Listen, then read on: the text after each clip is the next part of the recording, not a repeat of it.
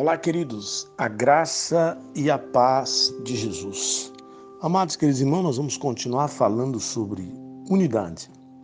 E hoje nós vamos falar unidade e a oposição maligna contra a igreja. Todos nós sabemos que estamos envolvidos em uma batalha espiritual desde o dia que você nasceu de novo. Quer você queira, quer você não.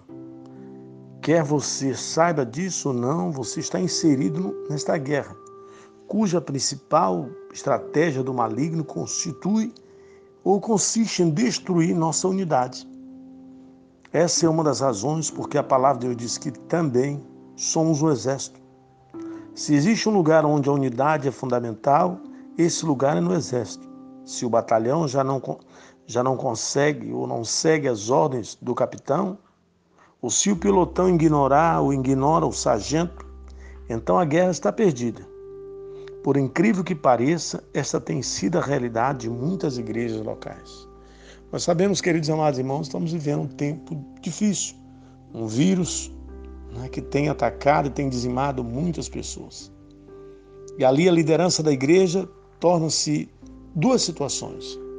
Se o líder principal da igreja, ele fecha a igreja durante esse período, na verdade, ele é medroso, ele não tem fé se ele fizer isso. Mas se ele abre a igreja e chama o povo, ele é um homem irresponsável. Ou seja, ficamos entre a cruz e o punhal, em meio a uma situação difícil. Nesta guerra, queridos e amados irmãos, não há neutralidade. Jesus disse: Quem não é por mim é contra mim. E quem comigo não ajunta, espalha. Mateus 12, 30. Ou seja, não há neutralidade no mundo espiritual. Estando inserido nesta guerra, você precisa aprender a discernir as ações do inimigo. Como ele age e quais são as suas estratégias para impedir a edificação da igreja. Qualquer luta, em qualquer tempo, sempre a arma do diabo, sempre ele, aponta diretamente para a igreja. Para quê? Para impedir a edificação da mesa. Olhando para o livro de Neemias, sempre lá está ali uma guerra. Baseado nesse livro, a gente vê que a edificação dos muros e da cidade de Jerusalém, né, ela é baseada sobre esse tema e nós podemos usar isso né, numa comparação com a igreja. Em Neemias nós aprendemos sobre a estratégia do diabo e como anulá-las. Basicamente foram seis espíritos que procuraram resistir à obra naquele dias e que ainda hoje resiste à edificação da igreja. Né, a própria Bíblia tem homens lá que chama Sambalate, que na verdade esse é um dos que mais resiste, e você vai ver esse nome, que ele resiste a.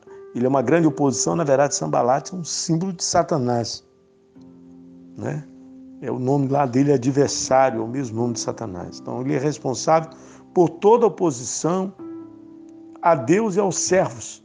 Mas devemos saber que ele é um inimigo derrotado. A Bíblia diz em João 4, 1 João 4,4: maior é aquele que está em nós do que aquele que está no mundo. Então, logo é, Sambalate, quando ele toma conhecimento, lá o texto diz de Neemias, ele começa logo a agir.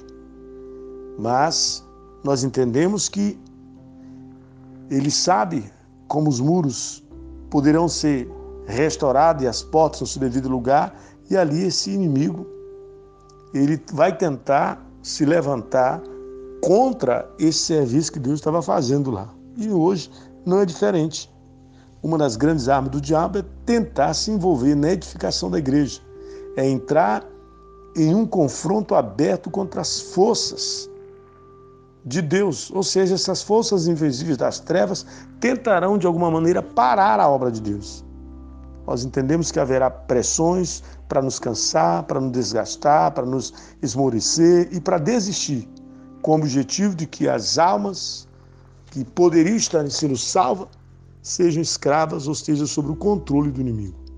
A luta ela tem vários estágios, mas Deus usará esses conflitos para gerar em nós uma identidade de guerreiros que não depõem as armas até que a vitória seja completa, ou seja, esteja tempo pronto, lutando. Isso fará com que o inimigo nos respeite e recue, sabendo que estamos determinados a forçá-lo a ele ter que sair do nosso caminho. E o faremos, pois sabemos o que queremos. e para onde vamos, e não haverá nada que nos fará parar no meio da luta.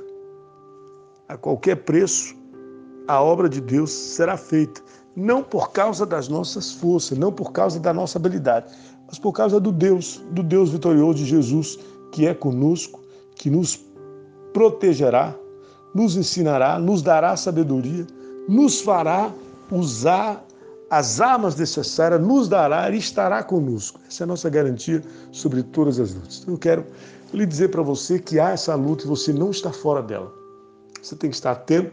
A nossa arma, em primeiro lugar, é a oração, mas a oração ela tem que estar atento, porque quando nós oramos, o Senhor é como se nós reagimos. Você pode ter certeza quando o povo de Deus age, ele começa a orar, Deus vai reagir. E ali Deus vai esperar de nós uma posição em seguir a direção pela qual Ele está nos dando. É uma guerra, é verdade. Nós fomos chamados como guerreiros de Cristo. Como guerreiros de, de Cristo, iremos enfrentar esse inimigo. A qualquer preço ele vai se levantar, mas a Bíblia garante que ele já está derrotado. Essa é a maior vitória nossa, por isso precisamos continuar na edificação da obra de Deus pela qual ele nos chamou. Que o Senhor Jesus te abençoe, te fortaleça, te firma com esse espírito de guerreiro que já está dentro de ti, em nome de Jesus. Eu sou o pastor Bernardino Júnior, falo de São Luís, Maranhão.